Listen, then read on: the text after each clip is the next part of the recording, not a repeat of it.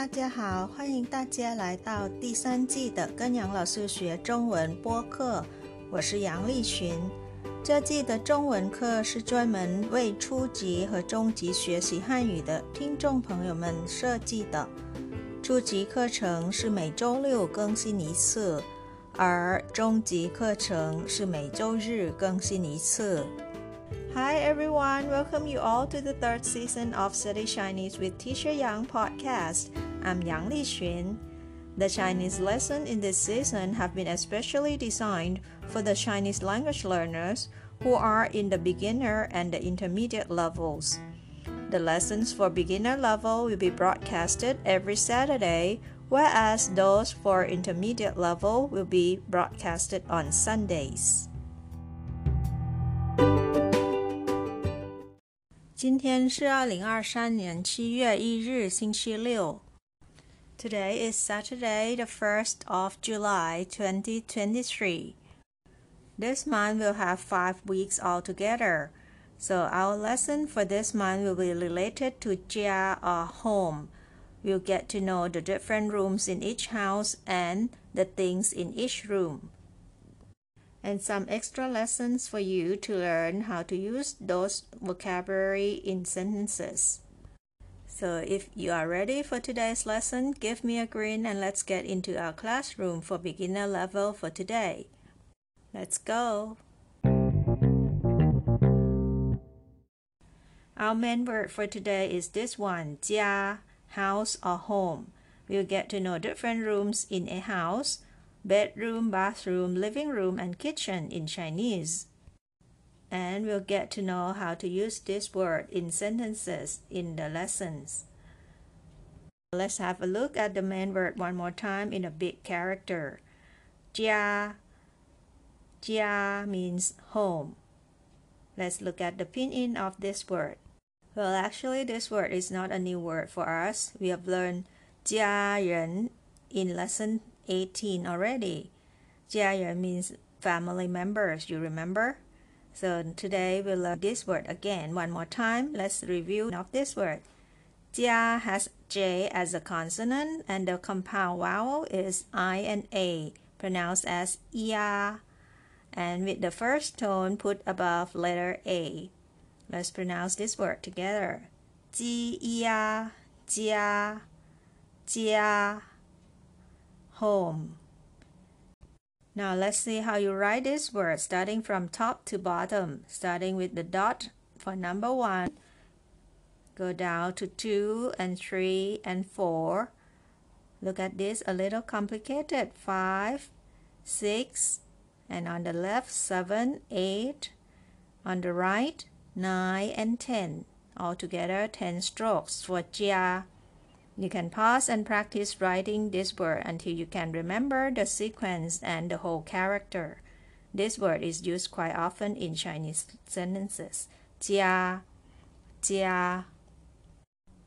Next, you get to know rooms in a house. Let's see the first room in a house. It is a bedroom. It's called 卧室,卧室 bedroom. The pinyin for the word wo is W as the semi-vowel consonant with the vowel O. So W here represent the U sound or U sound. U and O. O with the fourth tone. O, O, O, O. This word is pronounced as wo. Wo means to sleep or to lie down. Shi has sh as a consonant and the word i that come after sh is sounded as u sound. So it's shi, u, shi with the fourth tone. Shi, shi, shi, shi. Wo, shi. Shi here means room, right? So the room that you used to lie down or you used to sleep. It is called 卧室,卧室 bedroom. And the next room is very important as well. 浴室,浴室 is a bathroom. The pinyin for the word 浴. Y and U. Y is semi-vowel consonant. followed by the vowel E, the U with the dot above, but if it comes after Y, the dots can be omitted. So, E, E with the fourth tone. This word is pronounced as E, E, E, E, E. And the word shi has the same meaning as the wa shi, right? Shi, shi, shi, shi, shi, shi. Yu means bathing, so yu shi is the room for bathing or bathroom. Yu shi, yu shi, bathroom.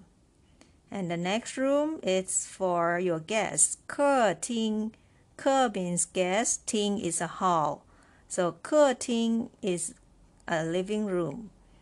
The pinyin for ke is ke, e, ke, ke, ke, ke, ke.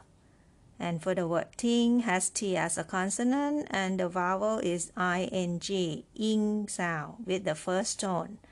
Te, ing, ting, ting, ke, ting, living room. And the last room that we learned today, chu, fang, kitchen. Chu, u, chu, chu, chu. For, ang, fang, fang, fang. Chu, fang, kitchen. We've known all the rooms in the house already. We'll come back for the lessons and learn how you use those words in sentences.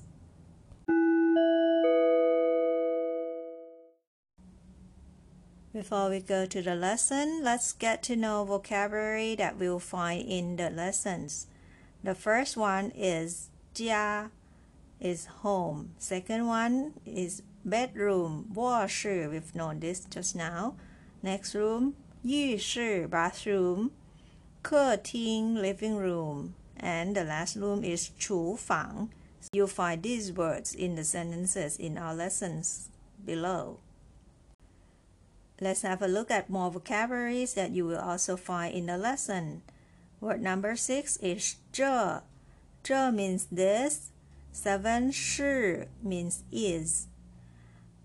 In here in this lesson, number eight 有 means to have. 有. Number nine 间 it is used as a measure word in the lesson. It's the measure word for room. Number ten hai means also. hai, also. Now let's have a look at Kewen lesson. I'll read the whole lesson one more time in Chinese first and we'll come back for translation later. 这是我的家。我的家有两间卧室，一间浴室。我的家还有客厅和厨房。我爱我的家。this lesson is simple and short. It's not complicated to understand because we already know almost all the words in this lesson. Now let's have a look sentence by sentence. The first sentence, 这是我的家.这是 is the vocabulary today. This is 我的 means my. 家 is home. So 这是我的家. This is my home. Next sentence, sentence number two.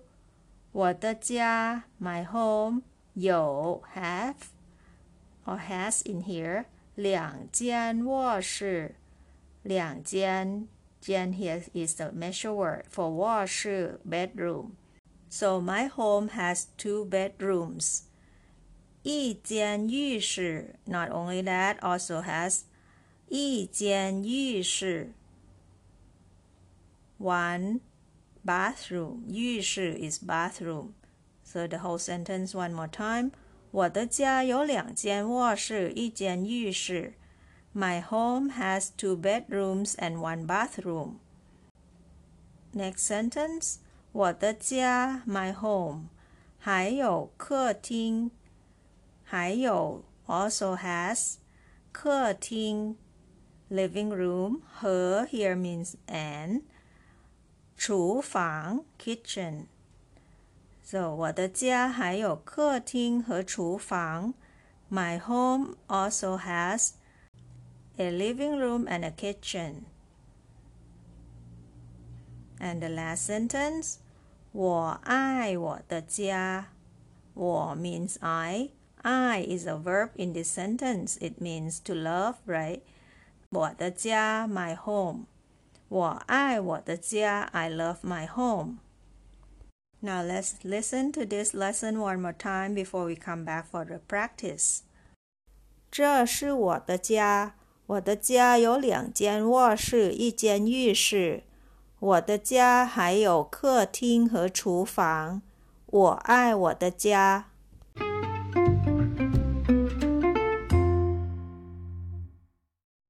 朗读和复习，read aloud and review。家，家，家，home。生词 vocabulary。一，家，家，家，home。二，卧室，卧室，卧室，bedroom。三，浴室，浴室。 浴室 bathroom，四客厅客厅客厅 living room，五厨房厨房厨房 kitchen，六这这这 this，七是是。是 is 八有有有 have 九间间间 measure word for room 十还还还 also 课文 lesson 这是我的家，This is my home。这是我的家。我的家有两间卧室，一间浴室。My home has two bedrooms and one bathroom。我的家有两间卧室，一间浴室。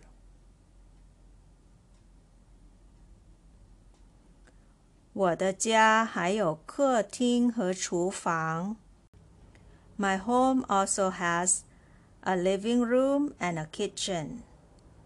我的家还有客厅和厨房。我爱我的家。I love my home. 我爱我的家。So that's all for today's lesson about different rooms in a house and some short and simple sentences in a lesson.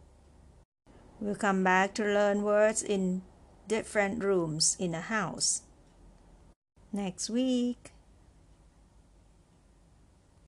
And before we say goodbye, I've got some news to inform you. Now you can listen to Study Chinese with Teacher Yang via YouTube channel already. I've put a link in the description box of every episode. Please check it out.